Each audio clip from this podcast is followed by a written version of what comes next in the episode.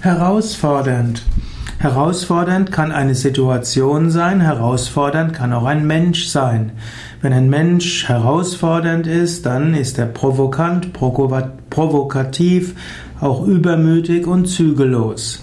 Aber wichtiger vom spirituellen Standpunkt aus ist zu erkennen, dass Situationen Herausforderungen sein können. Anstatt dich zu ärgern, dass Dinge schiefgehen, freue dich über die neuen Herausforderungen.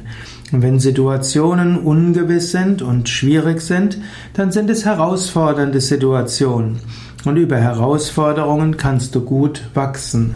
Einen Moment magst du vielleicht jetzt innehalten und du kannst überlegen, welche Situation, in welcher Situation bist du? Ist dort etwas, was du nicht magst, etwas, wofür du Angst hast, etwas, was du für ungerecht empfindest?